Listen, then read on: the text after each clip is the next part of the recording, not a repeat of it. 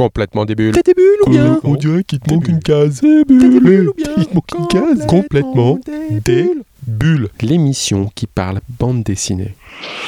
Dans ces débuts, nous rencontrons des auteurs, des dessinateurs, ou encore des scénaristes, des éditeurs, des libraires, ou simplement des passionnés de BD. Aujourd'hui, c'est le dessinateur Philippe Xavier qui nous parle de sa nouvelle série Tango. Il collabore au scénario avec Mats, l'auteur de la série Le Tueur. Tango, c'est une série d'action-aventure qui castagne. On laisse Philippe nous faire le pitch. Bah, le pitch, euh, c'est très simple. Tiens, je vais te lire ce qu'il y a derrière l'album. Alors, euh, c'est John Tango, tu vois. Il se croit à l'abri. Donc, euh, dans son coin perdu de la cordillère des Andes, il a refait sa vie. Mais là, comme ailleurs, tout le monde a ses secrets. Comme des hommes armés viennent agresser ses voisins et amis, Tango intervient et déclenche une succession d'événements imprévisibles. Après tout, 4 ans de tranquillité, c'est déjà pas mal. Alors, en fait. Tango, c'est euh, c'est une idée que j'avais eue euh, il y a trois ans et je voulais faire ce sorte de, personnage qui se cache de son passé euh, assez trouble, assez, violent même. Et il est là, il se planque. Alors je me suis dit, où est-ce qu'on va planquer un mec de nos jours? Et puis euh, j'avais repensé à Bush Cassidy, le Kid, c'est avec Paul Newman et Redford. Et, là, tu as, euh, dans un petit village de Bolivie, tu as euh, tout paumé, hein, il n'y a, que dalle. hein. Il y a la tombe de Bush Cassidy. Et à partir de là, je me suis dit, ben, on va le planquer en Bolivie. Aussi graphiquement, ça va me permettre de, jouer avec ces paysages merveilleux et de me différencier de tout ce qu'on peut voir dans, dans les autres BD. Ouais, c'est clair. Et Parce que là, on voit bah, ces, ces- ces paysages fabuleux, les Andes, le Salar, euh, Ouais. ces paysages assez incroyables qu'on peut découvrir quand on voyage en Amérique latine. Voilà. Et puis toi, tu connais ça, puis vous êtes allé d'ailleurs avec Et Max. je connaissais donc de, un peu de loin. Et puis effectivement, avant de, de commencer à écrire euh, ensemble euh, Tango, on est parti trois semaines. On a pris l'avion, bien sûr, nos sacs à dos. Euh, la maison d'édition Le Lombard nous a, nous a aidé justement pour le- les frais. Donc ça, c'était chouette. On s'est retrouvés là-bas. On a traversé des milliers de kilomètres, euh, des super paysages.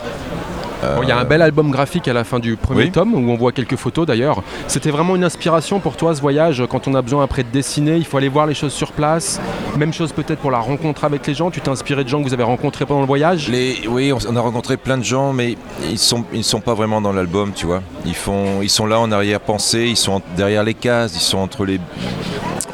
C'est présent. Maintenant, le fait d'avoir été sur place, c'est un plus, c'est magnifique. C'est pas indispensable, mais ça apporte un peu plus de crédibilité à notre travail. Et euh, moi, ça me fait super plaisir, par exemple, au fil des dédicaces. Il y a pas mal de gens qui ont justement visité la Bolivie, il y a même 10 ans, 20 ans. Et euh, ils retrouvent les paysages, ils retrouvent les sensations qu'on a, qu'on a mis en image. Et ça, euh, Ça, c'est un compliment quand on c'est dit un ça, du coup. compliment, ça fait vraiment plaisir, tu vois. Alors, lorsqu'on débute une série comme ça, est-ce qu'on sait pour combien de tomes on part déjà ou pas forcément? Non, ou, ou comment va évoluer l'histoire? Euh, avec Tango, la, la différence avec toutes les autres séries, c'est que Tango, c'est une histoire complète par tome. Donc c'est des one-shots. À partir de là, on aurait pu s'arrêter tout de suite au tome 1. Mais ça serait un peu ridicule, parce qu'un one-shot de nos jours, tu sais, ça sort, c'est sympa, mais après quelques mois, ben, ça s'oublie. Bah, surtout qu'on a l'impression que ce premier tome, il nous présente aussi un peu les personnages et peut-être même la naissance euh, d'un duo avec euh, Tango et Mario. Est-ce que c'est un peu fait. ça? Tout à fait, c'est bah, exactement ça. C'est euh, le duo, le binôme euh, s'est créé avec Tango et Mario. Et là, c'était volontaire de notre part de créer ce tandem de deux héros qu'on voyait dans les films des années 80, 90, tu vois. Alors moi, j'ai en tête, par exemple, L'arme fatale, tu vois, des trucs comme ça. Le, bon samaritain en français, c'était le... Ouais. Euh, le- des films comme ça qui, étaient, qui étaient sympas à, regarder. Et puis, euh, effectivement, euh, c'est des aventures. Donc on est là pour au moins 4 tomes minimum, ça c'est sûr. Euh, le tome 2 se passera aux Bahamas. Ah, et vous allez faire aussi un voyage aux Bahamas ou pas avec là, l'éditeur n'a pas voulu, là. C'est un peu trop Club Med, tu vois. Mais bon, euh, le tome 3 sera au Panama. Retour donc en Amérique Ouais. latine centrale. Parce qu'en fait, on, on suit un peu le cours du, du- du voyage, tu vois. Donc, on choisit un peu les destinations en, en fonction de ce qui est réalisable. On- donc, on passera par le, le canal de Panama. On va se retrouver du côté Pacifique. Et puis, à partir de là, ben, où est-ce qu'on va? Tu tombes sur les îles de, de Galapagos. Surtout qu'on a l'impression que la petite vie tranquille qu'espérait Tango, euh, c'est un peu, euh, c'est pas pour tout de suite quoi. Non, là, c'est fini. Ça y est, il a, il a le feu aux fesses. Et puis, euh, il va falloir qu'il bouge. Euh, et c'est ça qui est chouette, c'est que tu prends ces deux personnages, tu les fais bouger. Le lecteur va arriver avec nous. Et en même temps, il faut qu'on crée des, des emmerdes, tu vois. Il faut toujours qu'il y ait des emmerdes qui leur tombent dessus. C'est un peu bébête, hein, mais, mais ça marche. Et puis, euh, il faut, après, c'est comment tu le ficelles, comment tu racontes la chose. Euh, comment est ta collaboration justement là-dessus avec, avec Mats? Mats, on se rappelle de lui pour Le Tueur, par le exemple. tueur, du plomb dans la tête. Euh, Est-ce qu'il y, a un- il y a un vrai échange sur l'histoire euh, de voir que vous avez voyagé ensemble tous les deux en Amérique latine? J'imagine que vous échangez constamment pour faire évoluer ce scénario. Oui, c'est Mats. bon, on discute énormément de l'histoire qu'on a envie de raconter. Je lui raconte des scènes, je lui raconte des envies graphiques. Je donne des infos sur la personnalité, des, des petits traits de caractère que j'ai envie de développer sur, euh, avec les personnages de Mario, de Tango. Et à partir de là, il commence à écrire. Il m'envoie toujours sa première version, brute de brute. hein. Euh, il y a encore des, plein de fautes d'orthographe dedans. Et euh, Ça, c'est une petite vanne discrète au ah passage. ouais, S'il écoute ça à la radio, et, euh, et à partir de là, on va, on va faire du ping-pong. Euh, je vais lui renvoyer la balle plusieurs fois et puis il va, ré- il va euh, réagir très très vite. Je peux aussi diriger le ton des dialogues si j'ai envie. Maintenant, tout ce que tu lis, c'est du maths. Euh, moi, je m'aventure pas dans les dialogues parce que là, c'est un peu bébête. hein, Bon, alors en tout cas, c'est efficace. hein. C'est vrai que ce premier tome, euh, on le lâche pas. Vous savez déjà euh, pour quand c'est le, le tome 2 ou... Le tome 2, est, bah, il est fini. Là, j'ai terminé le- les noirs et blancs. Donc il va sortir tout bientôt alors. C'est pour octobre. Ok. Écoute, alors on se réjouit de lire le tome 2. Toi, comment ça se passe? T'as as, d'autres projets? Tu travailles sur d'autres choses? Non, là, je me concentre uniquement sur Tango euh, 1, 2, 3 et 4. On a l'habitude de finir par une séquence euh, qui s'appelle les questions débiles. Et en fait, si on décode, c'est des questions débiles. Ouais. Ah ouais, pas mal. Con, con, complètement Eh débile. oh, il te manque une case. Euh, t'es des bulles.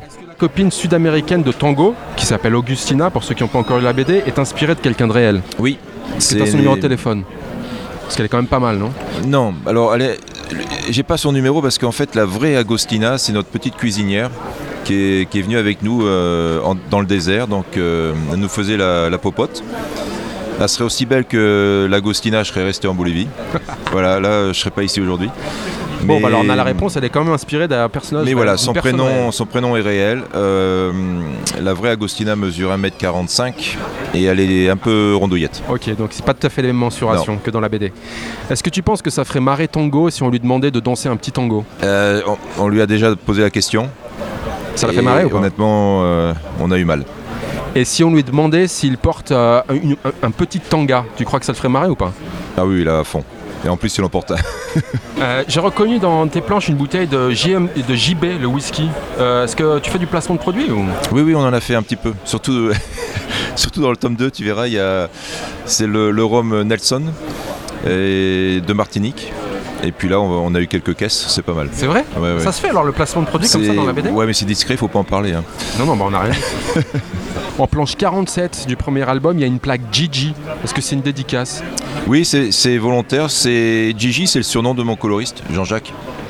C'est pas le camionneur comme on voit en planche 47. Quoi. C'est pas le camionneur parce que Jean-Jacques il lui ressemble pas, mais euh, je lui dis écoute Jean-Jacques, fais-toi plaisir, mets-toi un petit clin d'œil quelque part. Et euh, il a mis Gigi. Donc, pour toi, c'est quoi, euh, Philippe, une bonne BD C'est Tango. Et un bon dessin C'est le mien. Non, là t'imagines, non. Une bonne BD. Donc c'est une BD qui me, qui me fait rêver, qui me transporte, euh, qui me fait passer un bon moment. Le bon dessin, ben, c'est ce qui fait une bonne BD. Euh, maintenant, on va pas parler d'un style précis parce que chacun est touché par un style différent. Donc ça peut être un dessin qui pour moi euh, est très beau, mais pour toi ça va pas te parler, ou vice versa.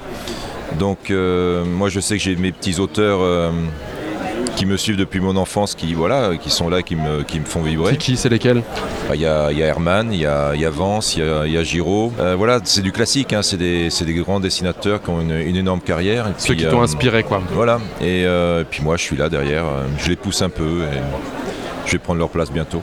Bon, et la dernière question bête, c'est quoi le meilleur endroit pour toi pour lire une bonne BD Ah, Ça dépend des BD. Les, les BD gros nez, comme je les appelle, C'est quoi une BD sais, c'est les, les Cubitus, euh, les Ducobu. Ça, c'est les toilettes. Et les autres Les autres, bien dessinés, c'est dans ma chaise un petit peu recliner, tu vois, euh, avec le chauffage, les pieds dessus et. Ou non, au soleil. Ah ouais, j'aime bien. Donc je me fous au soleil, voilà, bah, j'ai le soleil qui donne dans le salon. Et là, je me mets là et puis euh, je lis tranquillement la BD, je bronze en même temps. Ça sonne bien. Philippe, merci, à bientôt. Merci, salut. Et pour finir la sélection de quelques albums, ce n'est ni un top 3, ni un palmarès des meilleures ventes, mais simplement un zoom sur trois titres que nous avons eu plaisir à lire et que nous vous conseillons si vous souhaitez vous caler une petite bande dessinée tout prochainement. On commence avec un sujet pas forcément commun en BD, la grossesse. D'ailleurs, un message nous prévient en début d'ouvrage, le sujet est emmerdant. 28 semaines allongées sur un canapé, tu parles d'une aventure. Et pourtant, ça se laisse bien lire. On salue la mise en image de Jan Boschert et le scénario de Zidrou, qui parlera à certaines de ces dames et rappellera aux hommes que la grossesse est une histoire à deux, mais dans laquelle les vrais héros, ce sont souvent les femmes. Ça s'appelle Horizontal, journal d'une grossesse allongée, et c'est aux éditions Le Lombard. On continue avec le deuxième tome de Bushido. Cette série fantastique inspirée de la culture japonaise est destinée aux plus jeunes, mais on se laisse facilement prendre de 7 à 77 ans. Il s'agit du parcours initiatique d'un petit gros, il faut bien le dire, nommé Yuki John, et qui veut devenir samouraï. L'univers de Bushido se situe dans une époque mythique où les hommes côtoient les esprits anciens et les monstres. C'est bien ficelé, drôle et empreint de nobles valeurs. Ce tome s'appelle Un pour tous, tous pour un, c'est Thierry Gloris au scénario et Gorobei au dessin, et c'est chez Dupuis. Et on finit avec le second volet du Batman de Marini. L'auteur palois clôt ce diptyque original dans lequel bien sûr le Joker fait des siennes. Le fond de l'histoire, c'est la fille présumée de Batman qui est enlevée justement par le Joker. On croise aussi Catwoman, et on apprécie surtout de découvrir tout cet univers comics sous les traits d'un auteur de BD franco-belge. The Dark Prince Charming, c'est le titre de ce double album qui constitue probablement le plus suisse des Batman via Enrico Marini, qui est à la fois au scénario et au dessin. Et c'est chez Dargo. Voilà, voilà, alors bonne lecture, et comme on a l'habitude de dire dans l'émission, les bulles, il n'y en a pas que dans le champagne, mais aussi plein les BD. Et le 9e art, lui, se consomme sans modération. Alors soyez des bulles. Complètement des bulles. T'es des bulles ou bien On dirait qu'il te manque bulles. une case. T'es des bulles ou bien Il te manque une case. Complètement des bulles.